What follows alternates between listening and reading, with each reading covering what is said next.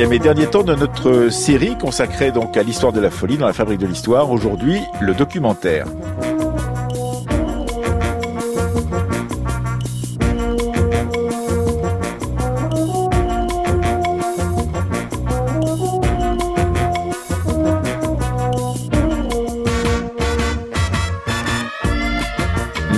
Nous sommes demandé avec l'historienne Maud Ternon comment on jugeait les fous au Moyen Âge. Mardi, nous avons suivi l'historien Benoît Majerus dans le Paris de la folie. C'était une promenade radiophonique de Séverine Yattard et de Séverine Cassard. Hier, mercredi, nous nous sommes demandé comment on pouvait faire aujourd'hui l'histoire de la folie après Michel Foucault, 60 ans ou presque après la parution de son Histoire de la folie à l'âge classique. Et aujourd'hui, nous allons nous intéresser dans le documentaire signé Séverine Yattard et Séverine Cassard au cas d'un jeune garçon. Il s'appelait Paul Tesch. Nous étions à la fin du 19e siècle. Il a été enfermé donc euh, à la fois à l'hôpital Bicêtre dans la section psychiatrique des enfants, mais également à l'asile de Quimper. Il a laissé un témoignage et c'est à partir de ce témoignage que l'historien Anatole Lebras a pu écrire Un enfant à l'asile au CNRS édition. Anatole Lebras est au cœur de ce documentaire avec Philippe Artière, Nicole Edelman, Clément Fromentin et Jacqueline Gâteau-Ménessier. C'est jusqu'à 10h dans la Fabrique de l'Histoire ce matin. Quimper, le 24 mars 1896. Mardi. Asile Saint-Athanase. Mes mémoires. Je suis né à Paris le 13 février 1874, rue Bonaparte numéro 60, et suis fils de fille née Virginie Tesch, morte des suites de couches le 26 février 1874, 13 jours après ma naissance. Père inconnu. Étant orphelin de bonheur, Madame Cartier ne voulut pas que je tombasse entre les mains de l'assistance publique et me plaça en nourrice jusqu'à l'âge de six ans. Maintenant, monsieur le directeur, avant de commencer ce récit, il faut que je vous cite les membres de ma famille par leur nom, ainsi que des personnes qui ont eu un rôle dans mon existence passée. Une vie entre les murs. Paul Tesch, 1874-1914. Ce document, je l'ai découvert un petit peu par hasard, comme ça arrive très souvent, dans le cadre d'un travail de recherche que je menais sur euh, l'internement à l'asile d'aliénés de Quimper, dans le Finistère. Donc une institution euh, qui accueillait uniquement des hommes, les femmes euh, étant-elles envoyées dans un quartier de l'hospice de Morlaix.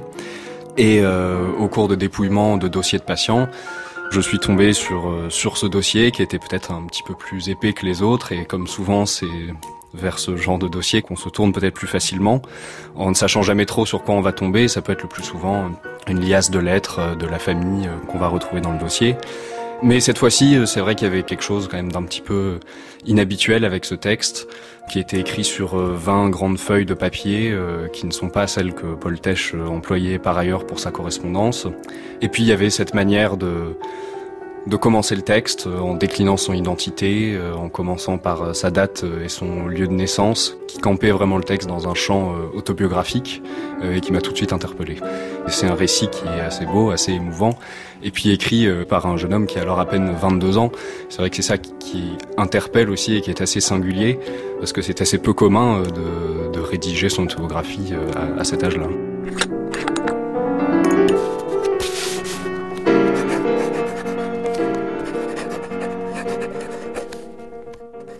Je vous citerai Madame Cartier, ma bienfaitrice, qui ayant connu mon père et ma mère, car mes parents avaient travaillé pour cette personne, me prit en pitié, moi, ainsi que mes frères et sœurs qui n'étaient pas encore en âge de gagner leur vie. Et elle nous plaça dans des orphelinats. Je fus envoyé à l'âge de six ans à l'orphelinat Saint-Michel, qui se trouve situé à Morangis, dans le département de Seine-et-Oise, tout près de Massy. Mes deux sœurs, qui sont Louise et Charlotte, furent placées chez les sœurs de l'orphelinat de la Providence Sainte-Marie, rue de Reuilly, numéro 77. Mais pour mes frères, je ne peux rien vous dire car je ne sais pas où ils furent placés. Mais Madame Cartier s'est chargée de nous tous, et nous lui en devons une profonde reconnaissance. Surtout moi, qui ai eu sa sollicitude depuis mon enfance, car je suis le plus jeune, et je n'ai pas eu le bonheur de connaître mes parents.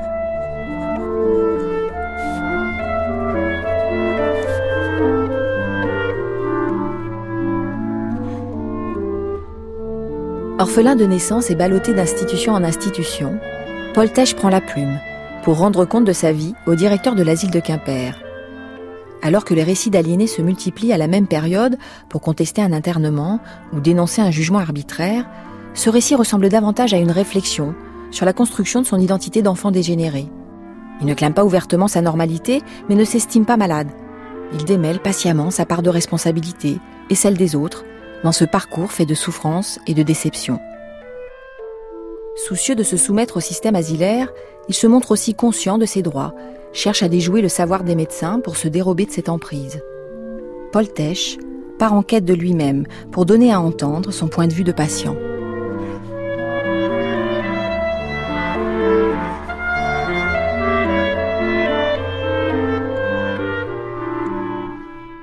Dans un premier temps, il est effectivement placé dans euh, une institution qui s'appelle euh, l'Asile pour jeunes garçons infirmes et pauvres, qui est tenu par les frères euh, de Saint-Jean-de-Dieu, dans le 15e arrondissement de Paris. Anatole Lebras.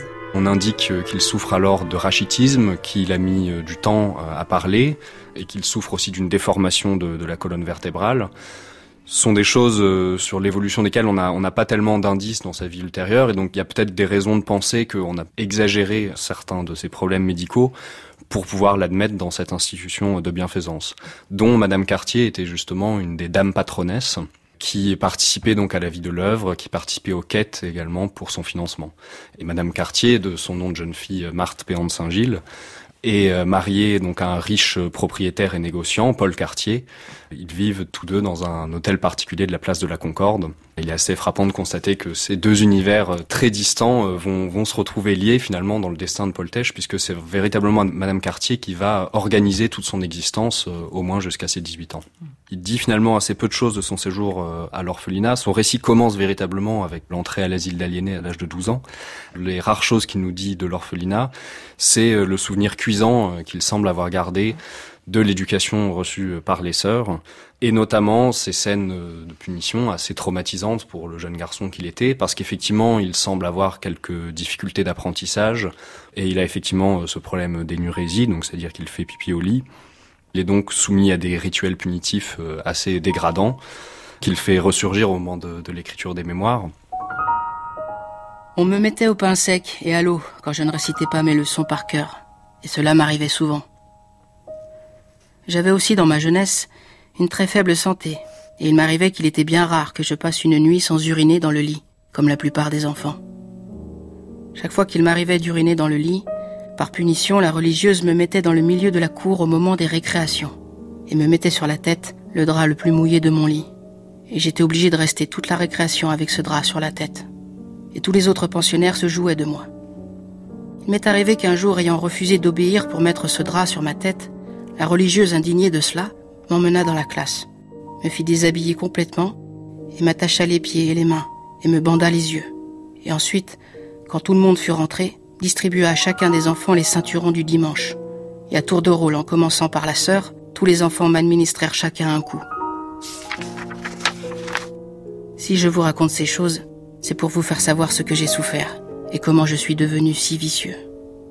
Les médecins ont peut-être pu lire dans ce qu'il raconte de ses difficultés d'apprentissage et de son énurésie euh, des signes d'une arriération euh, mentale. Ils ont pu euh, y déceler des signes peut-être aussi de stigmates de dégénérescence. On, y reviendra probablement. Ce récit, en tout cas, il est là pour expliquer la manière dont finalement sa nature, qui n'était pas mauvaise au départ, a pu être pervertie finalement par les mauvais traitements Là, il prend euh, un petit peu presque des, accents euh, rousseauistes dans son autobiographie en, en délivrant le récit d'une perversion progressive d'une nature qui n'était pas mauvaise au départ.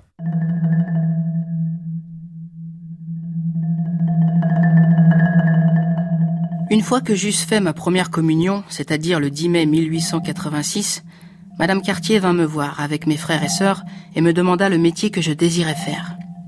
Je lui répondis que je voulais faire des gâteaux car j'étais un peu gourmand. Et à cet âge, je ne pouvais me figurer qu'il faudrait me gagner ma vie, car je n'avais reçu aucune éducation sur la vie civile. Je me figurais que je resterais toujours enfant. On me mit chez un pâtissier de la rue de Poitou au numéro 27, et de là je commençai à travailler. Mais au bout de huit jours, la patronne de la boutique me renvoya à la société sous prétexte que je n'étais pas assez fort pour faire le métier. Car en effet, il me fallait porter d'assez lourds fardeaux pour mon âge. Il fallait que je porte la cuisine en ville dans des espèces de boîtes où il y a un réchaud en dessous. Et c'est à peine si je pouvais les soulever. On me replaça encore, mais cette fois ce fut chez un cartonnier, de la rue Saint-Claude au numéro 5. C'est de là qu'a débuté mon malheur.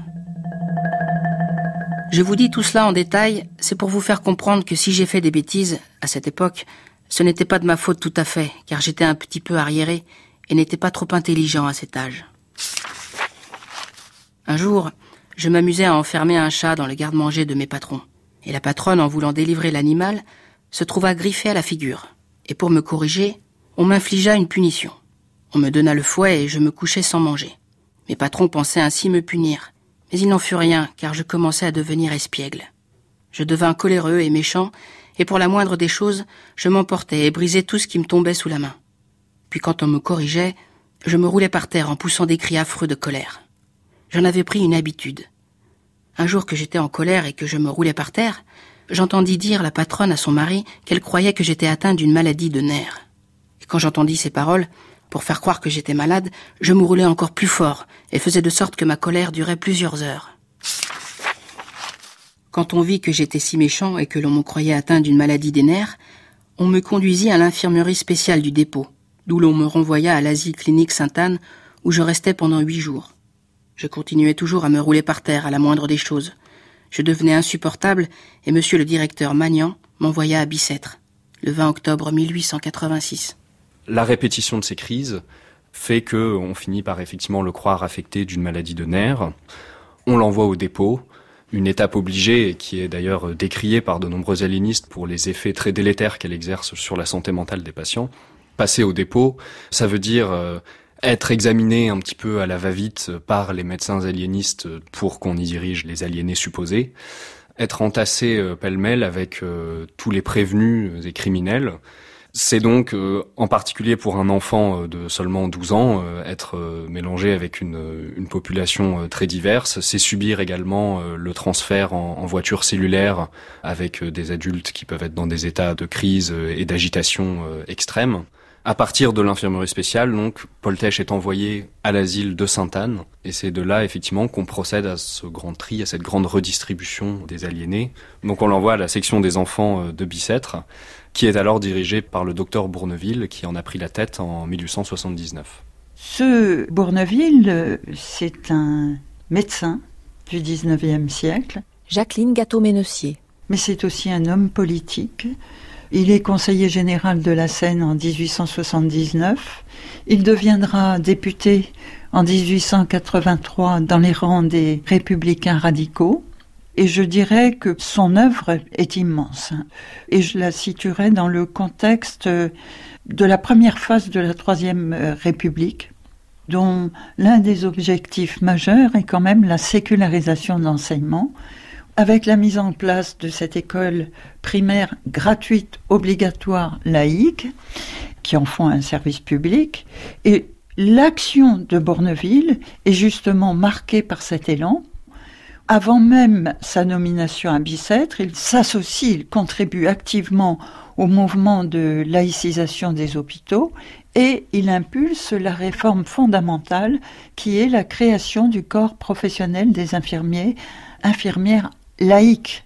Bourneville, lui, est un aliéniste, mais il va rester euh, quelques années aux côtés de Charcot. Nicole Edelman. Il va beaucoup s'occuper des hystériques et c'est lui qui va publier cette iconographie photographique de la salpêtrière, hein, ces trois tomes avec Richer où il y a des photos et puis un commentaire extrêmement important.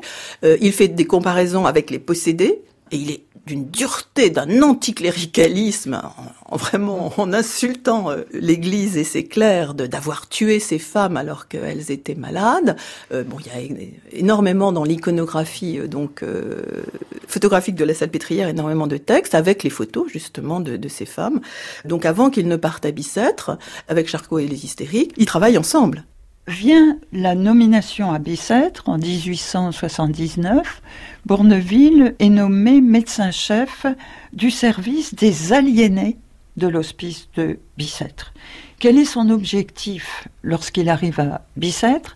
C'est de créer un quartier spécialisé destiné à la prise en charge thérapeutique et éducative des enfants internés dans cet hospice. Mais sur ce chemin de l'ouverture de l'asile, et aussi de l'ouverture des idées, il va rencontrer des résistances administratives, des résistances dans le corps médical et il se heurte à un imaginaire collectif euh, hostile. Et à ses confrères positivistes, organicistes, qui défendent le principe de l'incurabilité, Bourneville va répondre l'idiotie n'est pas une infirmité incurable, c'est une maladie du système nerveux et elle n'est pas nécessairement caractérisée par un arrêt de développement. Et Bourneville soutient, lui, la thèse de l'éducabilité. Ça, c'est très novateur, puisqu'il préconise la prise en charge de l'enfant dès l'âge de deux ans. Et donc, pour œuvrer à l'éducabilité des idiots, il va mettre en œuvre sa méthode médico-pédagogique. Anatole Lebras. Qu'il emprunte euh, notamment à Édouard Séguin. Et qui consiste en quoi alors Et qui consiste donc en l'articulation euh, du soin et de l'éducation sous la forme de ce qu'il va appeler un asile-école, c'est-à-dire que la section des enfants de Bicêtre ne va pas seulement être une section d'asile euh, classique, avec euh, des dortoirs, avec euh, une unité de soins en hydrothérapie, c'est-à-dire des bains et des douches, mais elle va également comporter une école, elle-même subdivisée en deux sections, la petite école et la grande école, correspondant grossièrement à deux classes de niveau.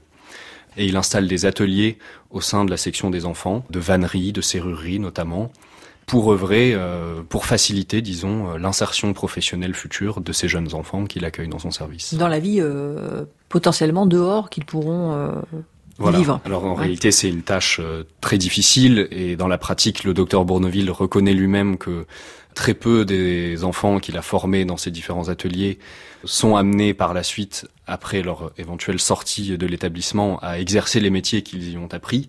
Mais en tout cas, il y a un effort considérable qui est développé dans le sens d'une formation professionnelle euh, des patients.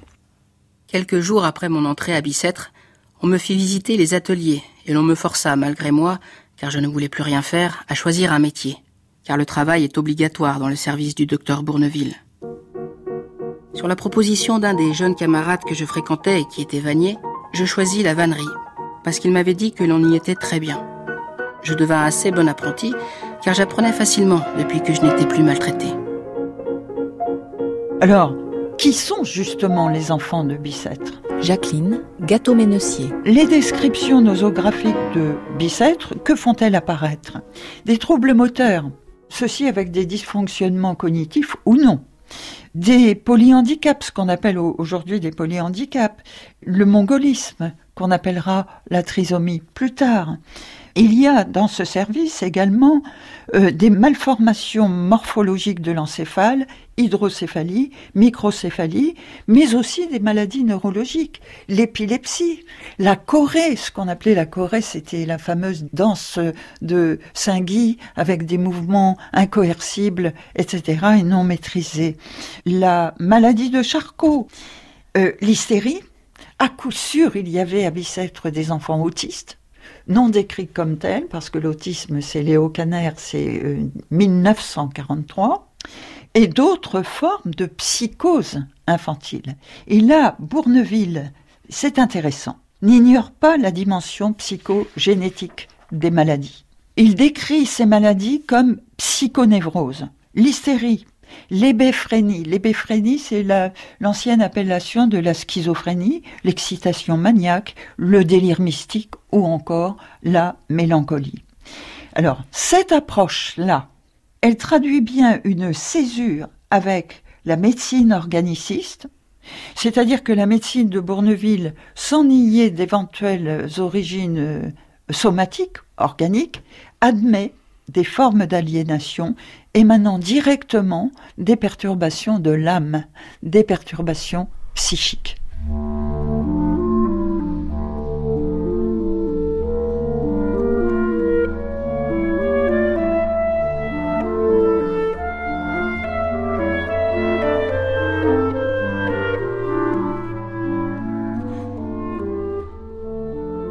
À Bicêtre aux enfants, il y en a toujours un qui est réputé comme étant le plus fort de la section. Et ce malade, qui est presque toujours une mauvaise tête et un mauvais garnement, abuse de sa force envers les plus faibles que lui.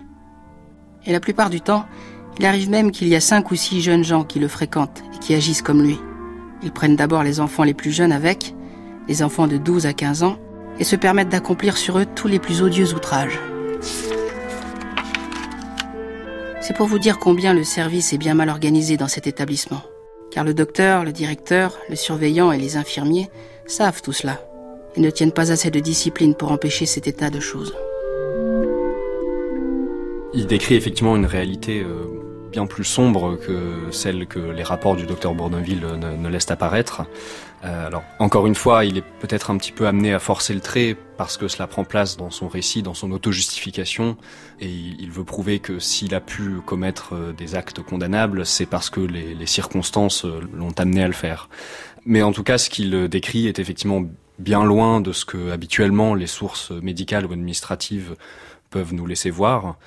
Il décrit effectivement une section des enfants où c'est la loi du plus fort qui règne, où euh, ce sont les garçons les plus âgés de la section, donc ceux qui approchent les, les 18 ans, qui font la loi, qui sont craints euh, même par les infirmiers, et ces jeunes garçons organisent effectivement une sorte de système de domination. Ils ont euh, leur, euh, leurs sbires à, leur service. Leurs pigeons. Leurs pigeons, comme on les appelle. Alors la population de la section est divisée, d'après la description qu'on donne Paul Tesch, en, deux catégories grossièrement. Donc les, ceux qu'il appelle les souteneurs, et puis euh, les, les pigeons ou les poires. Voltage va plutôt lui se trouver dans cette deuxième catégorie, c'est-à-dire qu'il va euh, se retrouver sous la domination d'un de ces grands gaillards euh, de 18 ans, un ancien, euh, dit-il, de la Petite Roquette, cette fameuse prison pour mineurs parisienne. Un garçon donc qui va le faire vivre sous sa coupe pendant un certain nombre d'années. Poltèche reste six ans à la section qui va le plier à tous ses désirs, y compris sexuels, et c'est une, une, réalité assez sombre que Poltèche décrit là comme d'autres. Hein. Il dit bien qu'il n'est pas le seul à être soumis à, à cette euh, voilà, c'est sexuel. Il n'est pas le seul. Ça semble effectivement être une sorte de mode d'organisation en fait de la vie euh, de la section. Paul Tesch, lui en l'occurrence, il est voué à appartenir à ce groupe euh, des pigeons. Parce qu'il est peut-être plus faible, parce que il est moins âgé que les autres, mais aussi parce que son visage et ses traits plus fins lui donnent une apparence moins moins masculine c'est effectivement tout un système d'organisation de la vie sociale au sein de cette section qui peut rappeler d'ailleurs par certains aspects euh, ce que Jean Genet décrit euh, de la colonie pénitentiaire de Maîtré par bien des aspects. Et c'est seulement avec le temps il semble qu'il ait pu s'affranchir un petit peu de cette domination de ce souteneur, puisqu'il semble dire qu'au fil des ans, alors peut-être tout simplement parce que le souteneur en question, euh, du fait de son âge, a été transféré vers une section pour adultes, euh, il semble que Paul Tesch a pu prendre place dans une sorte de groupe intermédiaire, c'est-à-dire ni souteneur ni pigeon, et qu'il a pu vivre un peu plus paisiblement la, la fin de son séjour à Bicêtre. Dans cette section, tout n'est pas parfait. Et ça l'est d'autant moins que j'ai souligné les difficultés de création, de mise en place de cette section et le temps de latence qu'il faut pour mettre en place le traitement médico-pédagogique. Le corps des infirmiers, par exemple, met du temps à donner ses effets. D'ailleurs, on recrute, euh, Bourneville recrute parmi des jeunes euh, de la section euh, qui n'en ont pas les qualifications et qui sont, il y a une grande mobilité à ce moment-là. Il faut le temps au temps pour que cette section fonctionne convenablement. Qu'il y ait eu dans ce service des événements un peu spectaculaires, des révoltes, de la violence, moi je crois que ça n'a rien de guère euh, étonnant. Il y a 400 enfants dans cette section. Elle a tellement de succès qu'elle reçoit des enfants de province et de la région parisienne. Par exemple, les fugues. Paul Tesch parle de fugues. Bon, les fugues, c'est un phénomène consubstantiel au traitement de l'asile et au tableau clinique qu'on y rencontre. L'onanisme dont il parle, on peut aussi ne pas s'en étonner, s'agissant d'adolescents dont les pathologies sont sérieuses. C'est plutôt une activité libératoire et régulatrice. On peut ne pas s'étonner qu'il y ait eu relations sexuelles, homosexualité, avec une certaine violence.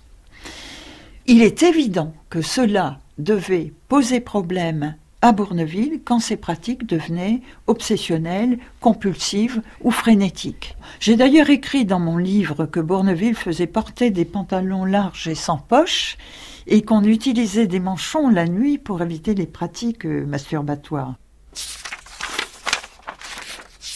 Mais à force de fréquenter ce garçon, du moment que je m'y trouvais obligé par lui-même, sous peine de recevoir une raclée, j'arrivais à prendre en passion ce terrible défaut de la masturbation. Il m'est arrivé un moment que je me masturbais tant que je ne pouvais plus supporter aucune nourriture. Je devenais anémique. Et malgré cela, je le faisais toujours avec goût. Mais je l'ai toujours fait seul depuis ce temps.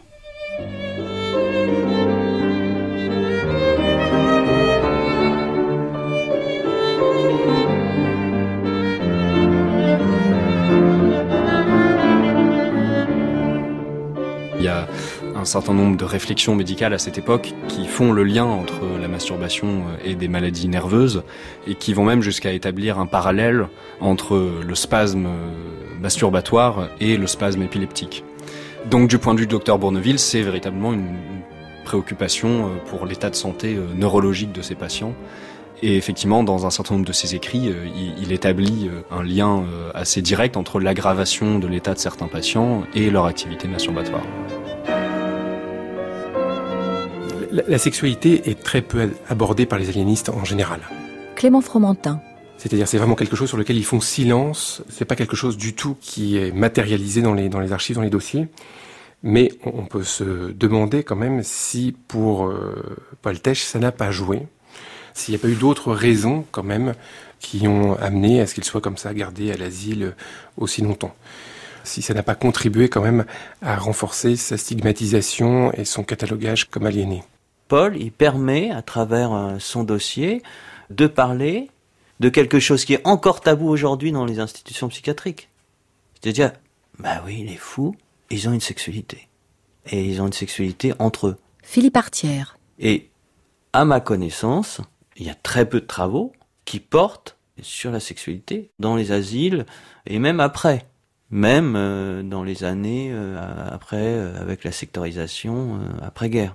Voilà, c'est tout à fait intéressant aussi parce que ça, euh, ça c'est des avancées. Hein, c'est le cas de Paul, l'histoire de Paul, elle vient euh, nourrir progressivement une histoire de la psychiatrie. Enfin, je dirais même pas une histoire de la psychiatrie, une histoire du sujet considéré comme anormal, anormal et comment les institutions euh, qu'on invente, eh bien, génèrent aussi un certain nombre de comportements. 9 octobre 1886, docteur de la garde, épilepsie, débilité mentale. 10 octobre 1886, docteur Magnan, débilité mentale avec épilepsie. 6 novembre 1886, docteur Bourneville, hystéroépilepsie. Décembre 1888, puis juin 1889, docteur Bourneville, hystérie simulée.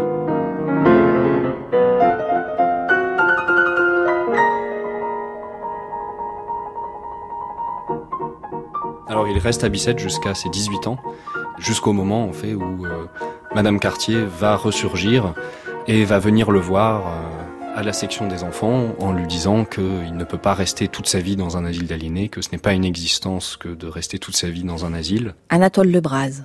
Et de nouveau, elle va un peu euh, prendre en main son destin pour faciliter sa sortie de la section. En l'occurrence, lui, Paul Tesch euh, choisit une voie euh, qui est encouragée la plupart du temps par les médecins, c'est celle de l'engagement militaire, même si le docteur Bourneville le met en garde et a toute raison de penser que cet engagement militaire va tourner court. Et donc là, alors avant qu'il s'engage dans l'armée, justement, il va rencontrer ce frère, il va rencontrer sa belle-sœur. Sa belle-sœur d'emblée le rejette. Il y, a, une petite période comme ça où, euh, où cette expérience de la vie extérieure semble euh, difficile pour lui. Oui, alors c'est difficile, même si dans un premier temps, il semble bénéficier d'un certain soutien effectivement de ses proches. Euh, il a rencontré également, euh, quand il était à l'asile, sa tante, dont il ignorait apparemment aussi l'existence jusque-là. Ça a été une rencontre assez émouvante pour lui. Il semble qu'au moment de la visite de cette tante, il se plaise à éprouver une sorte d'amour filial pour cette tante qui lui dit qu'elle est de sa famille. Euh, quand il sort une première fois de la section de Bicêtre, effectivement à l'âge de 18 ans, il est d'abord accueilli par sa famille pour une durée assez courte puisque c'est simplement en attente de son départ pour le régiment. Euh, mais ce qui n'empêche pas des premières tensions de surgir, parce qu'effectivement, en allant chez son frère, il est très mal reçu par sa belle-sœur, qui le traite de nigo, qui dit assez vertement euh, à son mari qu'ils ont déjà assez de soucis, qu'ils n'ont pas à soucier euh, d'avoir des bouches de plus à nourrir. Donc on sent déjà, euh, même à travers ce très bref épisode du passage de Paul chez son frère à la sortie de Bicêtre, toutes les tensions que peuvent susciter le retour au domicile d'un aliéné dont on s'était finalement accommodé du placement à l'asile pendant une assez longue durée. Ayant entendu par les infirmiers que l'on était heureux au régiment, je fis savoir à Madame Cartier que mon intention était de m'engager.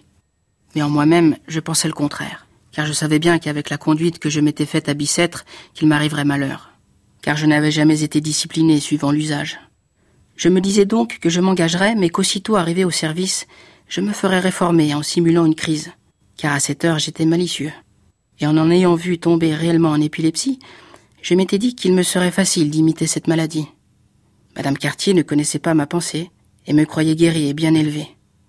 Elle fut donc enchantée de voir que j'avais une aussi bonne idée, et me promit de faire tout son possible pour m'aider à me faire engager.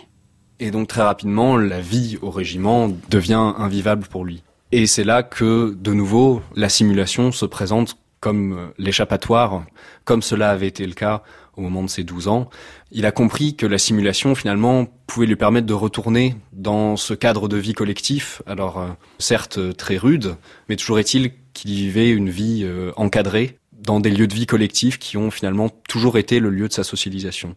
Et donc alors il va simuler, alors euh, bien pendant huit jours, sa volonté c'est de se faire réformer, hein, donc il, Là, il semble avoir atteint un, un degré euh, assez élevé de, de, maîtrise de la simulation parce qu'effectivement, d'après son récit, il simule une première phase de folie, toujours euh, marquée par des convulsions euh, épileptiformes, pendant cinq ou six jours dans un premier temps.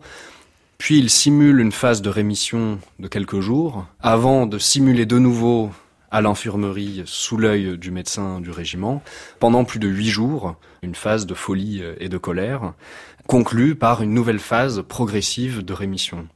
Cela fonctionne une nouvelle fois, puisqu'il est réformé et il reprend le chemin de l'asile. Novembre 1893, docteur Marandon de Montiel, épilepsie. Mai 1895, débilité et perversions instinctives, attaque épileptiforme, stigmate physique de dégénérescence. Décembre 1895, faux épileptique. 3 avril 1904. Dépression mélancolique, préoccupation hypochondriaque. Juin 1897, puis janvier 1900. Dégénérescence mentale avec folie morale, mauvais instinct. Docteur Meillon. Paul Tesch, il est diagnostiqué épileptique, dépressif, hystérique, débile, hystérique simulé, hystéroépileptique. Enfin, il a, euh, je pense, une trentaine de, diagnostics. Oui, effectivement, c'est euh, très courant dans les dossiers hospitaliers de voir comme ça un déplacement euh, des diagnostics. Clément Fromentin. Et que ce diagnostic dit souvent beaucoup aussi du clinicien que du patient, dans la mesure où euh, il y a comme ça un, un, glissement, une dynamique. Alors ça veut dire aussi que la folie n'est jamais permanente, elle n'est jamais définitive, et qu'elle offre des visages toujours changeants. Les soupçons effectivement sur la réalité de son épilepsie ont commencé à poindre assez tôt. Dès son internement à Bicêtre, le docteur Bourneville, après avoir temporairement requalifié son cas en cas d'hystéroépilepsie, finit par le considérer comme un simulateur euh, de l'hystérie.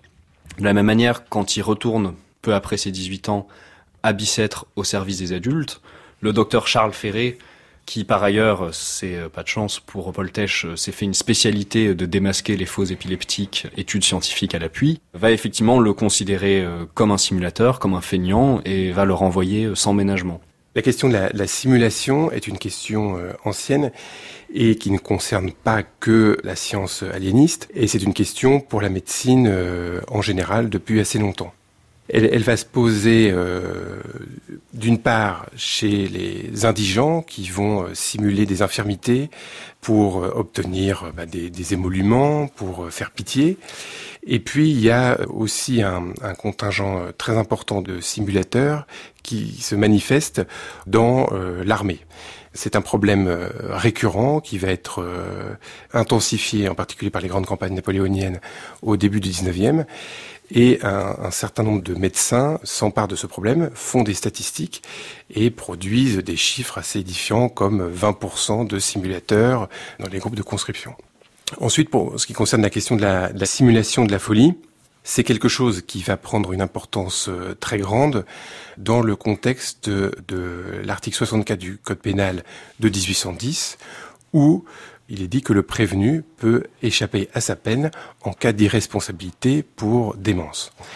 Et il va y avoir euh, tout une, un débat entre les médecins et les magistrats pour préciser les critères euh, d'aliénation, de folie, et pour savoir quels sont ceux qui sont véritablement euh, pertinents.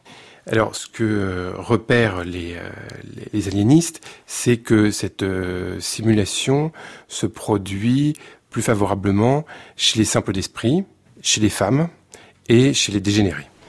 Chez les femmes parce que ça correspond pour eux à une conception naturelle de la femme qui, par définition, est quelqu'un qui travestit ses propres sentiments, qui manipule. Cette euh, simulation est un problème dont s'emparent les aliénistes parce que pour eux, elle est aussi euh, une question morale dans le sens où l'aliéné cherche à échapper à sa responsabilité, euh, à la responsabilité de son acte, et en préférant donc aller à l'asile plutôt qu'en prison. Un des grands intérêts du cas de Paul, c'est qu'il rencontre tous les grands, tous les grands psychiatres. Philippe Artière. C'est un peu comme s'il faisait la tournée du Collège de France, quoi. Donc, de la psychiatrie contemporaine. Mais Bourneville, c'est la star absolue. Répéter les diagnostics précédents, c'est aussi une tendance qu'on voit à l'œuvre dans son parcours. Son dernier diagnostic, en 1906, c'est celui de débilité mentale avec épilepsie, euh, qui est mot pour mot le premier diagnostic. Il a été formulé en 1886, euh, 20 ans plus tôt. Donc là, on voit les effets proprement administratifs dans ces parcours de récidivistes. Les aliénistes vont avoir tendance à, à reproduire les jugements antérieurs formulés euh, par leurs collègues. Mais alors effectivement, si on distingue plusieurs étapes dans la lecture par les aliénistes du cas de Paul Tesch, dans un premier temps, il s'agit effectivement de déterminer la réalité ou non euh, de son épilepsie. Parce que les aliénistes, à ce moment-là de l'histoire de la psychiatrie, sont effectivement très soucieux de démontrer leur capacité à reconnaître les vrais fous euh, des faux. Un deuxième moment, c'est euh, l'interprétation de son comportement comme une forme d'hystérie. C'est le docteur Bourneville qui formule ce diagnostic. C'est un diagnostic qui m'a euh, beaucoup intéressé parce que déjà c'était assez surprenant au premier abord de voir ce diagnostic appliqué à un jeune patient euh, homme. Et puis parce que ce diagnostic il permettait aussi de relire un petit peu euh, l'attitude de, de Paul Tesch. Qu'est-ce que c'est que l'hystérie? Alors tout le monde s'accorde à dire que on ne sait pas très bien, qu'on range dans cette catégorie euh, toute une série euh, de symptômes un peu inexplicables euh, par d'autres biais, des symptômes pour lesquels on n'arrive pas à trouver de lésions organiques. Dans le cas de Paul Tesch, cette hystérie, elle prend la forme de ces crises convulsives qu'on a d'abord interprétées comme de l'épilepsie, mais manifestement, ce qui s'est passé, c'est que le docteur Bourneville a compris qu'il n'avait pas affaire un cas d'épilepsie simple, et du coup, il a interprété son cas plutôt comme relevant de l'hystéroépilepsie. Cela étant, le docteur Bourneville ne persévérera pas dans cette interprétation, il la formule simplement en 1886, puis ne semble plus tellement euh, y tenir.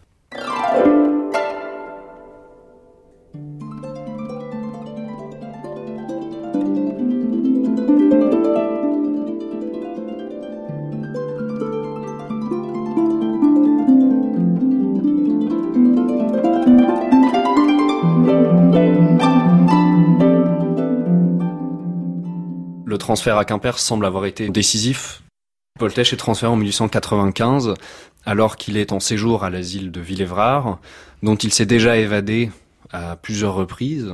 Donc aux yeux du docteur Évariste Marandon de Montiel, qui est le médecin-chef de la section des hommes de cet asile, c'est un malade dont il faut se méfier. Il l'a déjà placé dans un quartier spécial de surveillance pour euh, éviter qu'il ne s'évade de nouveau. Et il l'a euh, manifestement fait porter sur une euh, des listes de transfert en décembre donc euh, 1895. Alors, c'est un, un asile important, hein, je crois, euh, 500 patients. Oui, entre Euh, 500 et C'est 600 énorme, patients. c'est des, c'est des institutions euh, gigantesques. L'asile de Quimper a été ouvert dans les années euh, 1820 et c'est une institution qui est en, en perpétuel agrandissement. On ne cesse de construire des, des nouveaux quartiers. Même si ces dimensions restent relativement modestes au regard des standards de l'époque, à l'asile de Villévrard au même moment, il y a plus de 1200 malades et on peut atteindre les, les 2000 dans certaines institutions. L'asile de Clermont dans l'Oise est alors le, le plus grand des asiles européens. 600 malades, ça reste tout de même très considérable, d'autant qu'il y a un seul médecin. Donc la réalité euh, du soin médical et disons plutôt du gardiennage est, en réalité effectuée par le, personnel, les infirmiers, les gardiens de cet asile de Quimper. On n'a pas dit ça qu'il y avait cette fameuse loi quand même de 1838 hein, qui est fondamentale, qui consistait à ce que un asile soit édifié dans chaque région cette loi de 1838, c'est un petit peu le cadre dans lequel se déroulent euh, les aventures, ou plutôt les mésaventures de Paul Tesch. Elle édicte effectivement l'obligation pour chaque département d'avoir son asile d'aliénés. La particularité du système d'admission euh, parisien, c'est que euh, très rapidement, les asiles autour de Paris vont être encombrés, un petit peu victimes de leur succès, et on va avoir recours au transfert, c'est-à-dire qu'on va envoyer des cortèges de malades vers des établissements de province. L'établissement de province, lui, il gagnera tout un contingent de malades qui sont payés à un tarif euh, supérieur à celui des aliénés locaux. Et puis le département de la Seine, de son côté, il trouve un, moyen assez économique de désencombrer euh, ces asiles. Une première fois d'ailleurs, quand il est interné à l'asile de Villévrard, Tesch s'évade pour échapper à un transfert. C'est le signe que parmi les malades, quand on avait vent de ce type de nouvelles, de l'imminence d'un transfert, on était conscient qu'il valait mieux échapper. Bien souvent, le transfert va éloigner le malade de sa famille. En théorie, l'administration ne doit procéder au transfert que des personnes qui ne sont pas visitées. En réalité, avec le temps, on s'affranchit assez rapidement de cette règle et on va euh, se permettre de transférer euh, des malades qui pourtant maintiennent des liens réguliers avec leur famille. Donc on est plus isolé socialement et les chances de sortie euh, s'amenuisent considérablement. les taux de sortie des malades transférés à l'asile de Quimper, que j'ai pu étudier, sont effroyablement bas. Les trois quarts d'entre eux euh, finissent par mourir à l'asile de Quimper après un séjour euh, d'en moyenne huit ans passé à l'asile. Ceux qui n'y meurent pas se sont euh, soit évadés, mais on conçoit que l'éloignement de Paris complique les évasions, soit ont été réclamés par leur famille, mais c'est seulement le cas d'une infime partie d'entre eux. Ça veut dire aussi qu'on est transplanté assez brutalement dans un univers totalement nouveau. Il y a d'autres indices dans son dossier qui montrent que Paul a effectivement apparemment assez mal vécu le fait d'être euh, soudain transporté dans cet univers où euh, la plupart des internés parlent le breton, où on est assez mal considéré du fait de son statut de parisien et de transféré. Pour Tesch, ça signifie euh, qu'il ne peut plus recevoir de visites, qu'il est plus éloigné que jamais donc des rares personnes qui lui sont chères, c'est-à-dire ses frères et sœurs qui sont restés à Paris.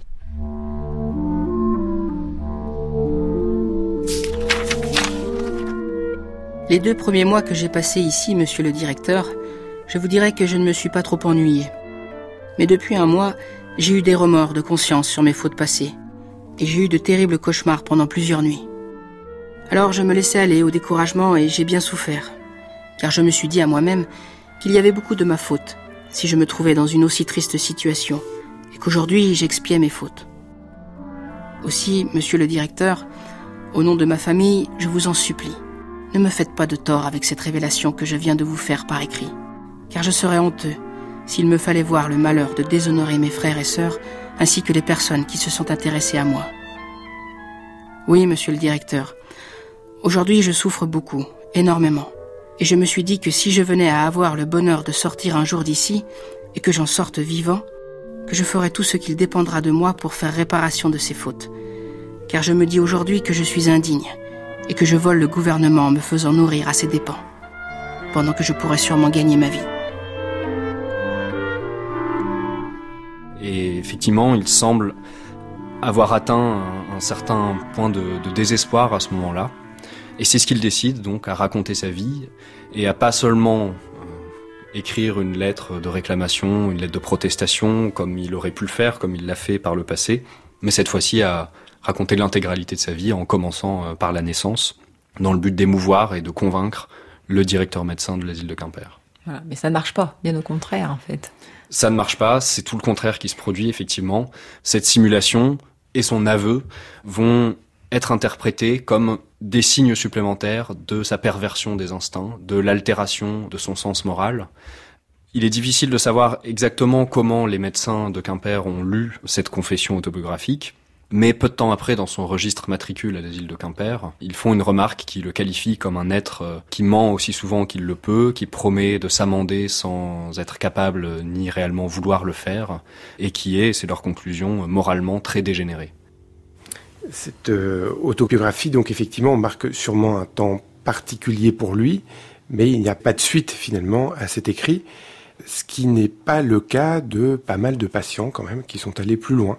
Et euh, c'est à partir des années 1870 euh, quand même presque une mode pour euh, les patients internés dans les asiles de produire des autobiographies beaucoup plus conséquentes. Elles peuvent avoir des destins différents. Certains écrivent contre l'institution asilaire hein, pour se plaindre de leur internement, de leurs conditions de vie, pour réclamer réparation.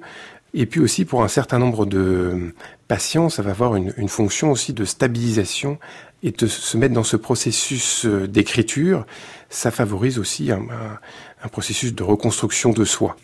Cette euh, dimension-là est absente quand même de, de Paul Il n'investit pas suffisamment cette écriture pour euh, lui permettre d'en faire quelque chose qui serait différent là de cet écrit adressé quand même au, directeur de l'asile pour demander sa sortie.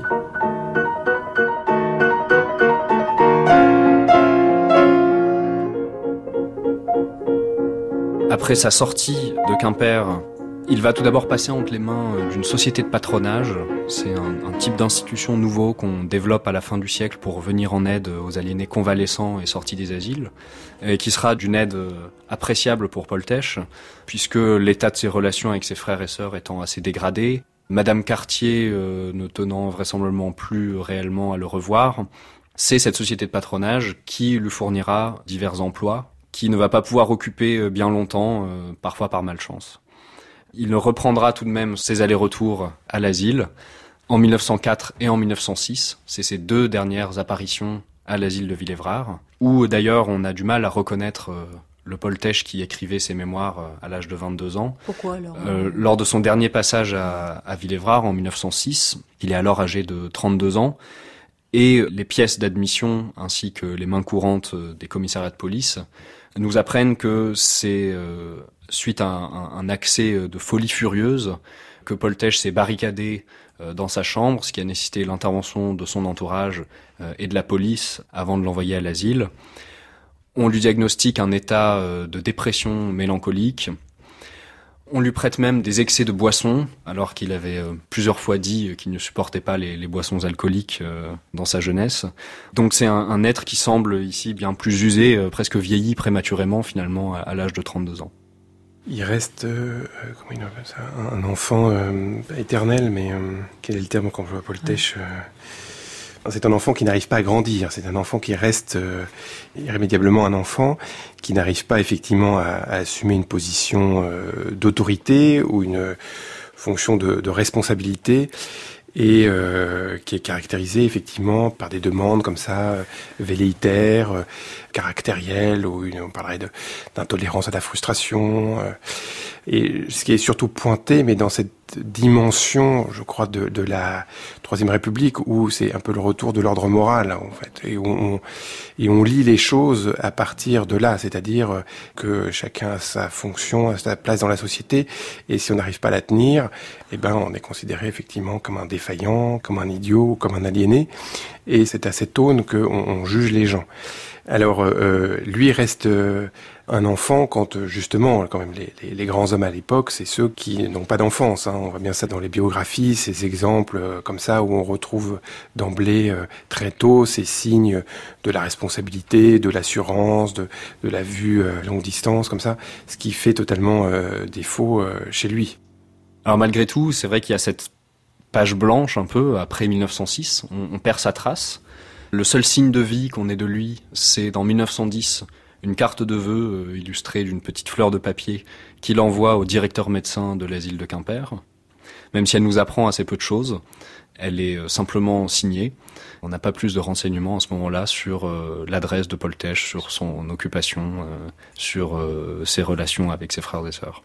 Ce qui est à peu près certain, c'est qu'on a la certitude qu'il n'est pas retourné à l'asile, puisque entre 1906 et 1914, les registres d'admission à Sainte-Anne, qui sont le passage obligé de tous les aliénés de région parisienne, sont formels. Paul Tesch n'est pas revenu à Sainte-Anne. Mais peut-être a-t-il finalement réussi à occuper euh, divers emplois, peut-être celui d'infirmier. C'est effectivement un emploi qu'il avait occupé à plusieurs reprises par le passé, notamment parce que c'était le seul type d'emploi pour lequel il pouvait être recommandé du fait de son passé de patient. Euh, et euh, c'est euh, la profession qui est déclarée sur son acte de décès en 1914.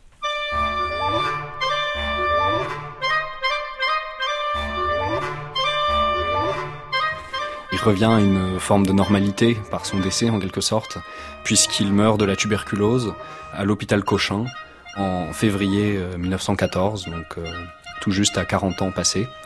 Il passe seulement une vingtaine de jours à l'hôpital Cochin avant d'y mourir, donc c'est le signe qu'il a, il a probablement attendu longtemps avant de se résigner à entrer à l'hôpital et que la maladie était déjà à un stade avancé euh, à ce moment-là.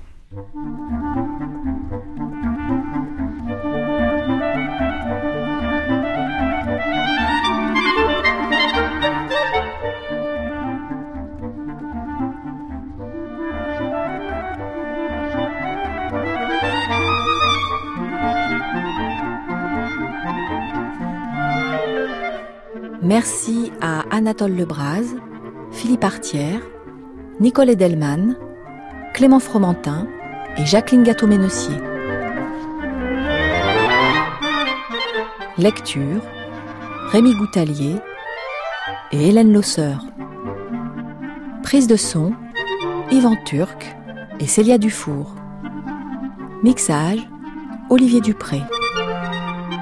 Une vie entre les murs Paul Tesch 1874-1914, un documentaire de Séverine Liattard, réalisé par Séverine Cassard.